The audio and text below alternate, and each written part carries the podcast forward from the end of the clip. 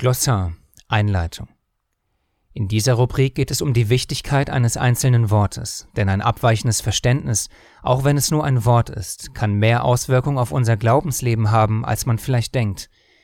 Am besten gleich zwei Beispiele zur Veranschaulichung. Erstens Glaube. Für uns heutzutage ist das Wort Glaube meist mit dem, was in unseren Köpfen und in unseren Herzen ist, verbunden.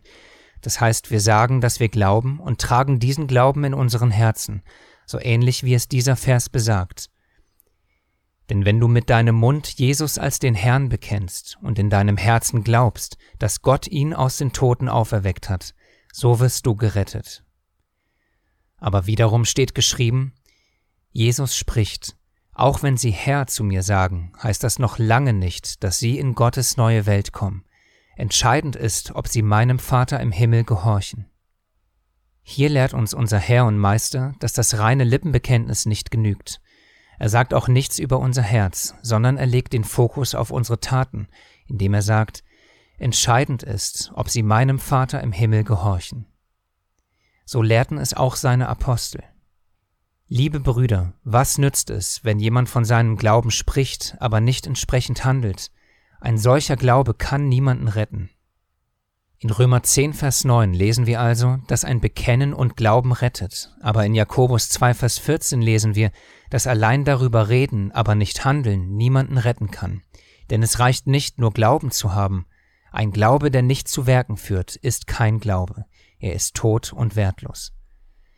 Man kann schnell erkennen, wenn man nicht weiß, was die Heilige Schrift als Glaube bezeichnet, dass dieses falsche Verständnis enorme Auswirkungen auf uns haben kann in diesem Fall sogar Auswirkungen auf unsere Errettung.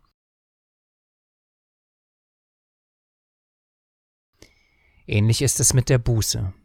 In Matthäus 4, Vers 17 lesen wir, Von da an begann Jesus zu verkündigen und zu sprechen, Tut Buße, denn das Reich der Himmel ist nahe herbeigekommen. Unser Herr beginnt die Verkündigung des Königreiches mit diesen Worten, Tut Buße.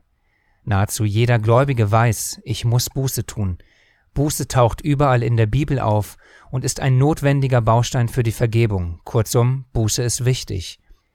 Aber was bedeutet Buße? Selbstkasteiung, Lippenbekenntnis, Übergabegebet, Taufe, Umkehr? Es gibt die unterschiedlichsten Verständnisse darüber, was dieses einzelne biblische Wort Buße wirklich bedeutet. Die Auswirkungen bei einem falschen Verständnis sind, da unsere Sündenvergebung davon abhängt, enorm. Daher müssen wir uns fragen, werden meine Sünden erst vergeben, wenn ich mich selbst kastei? Oder schon, wenn ich nur sage, vergib mir? Oder muss ich andere biblische Weisungen dafür erfüllen? Kennen wir die Antworten auf diese wichtigen Fragen? Wissen wir, was biblisch Buße bedeutet? Anhand dieser kleinen Beispiele kann man vielleicht erkennen, dass ein einzelnes Wort, falsch verstanden, große Auswirkungen auf unser Glaubensleben haben kann. Damit das nicht passiert, gehen wir in dieser Rubrik biblischen Wörtern auf den Grund und bitten dich, diese Wortdefinition anhand der Heiligen Schrift zu überprüfen. Solltest du Vorschläge für weitere Wörter haben, dann melde dich einfach bei uns.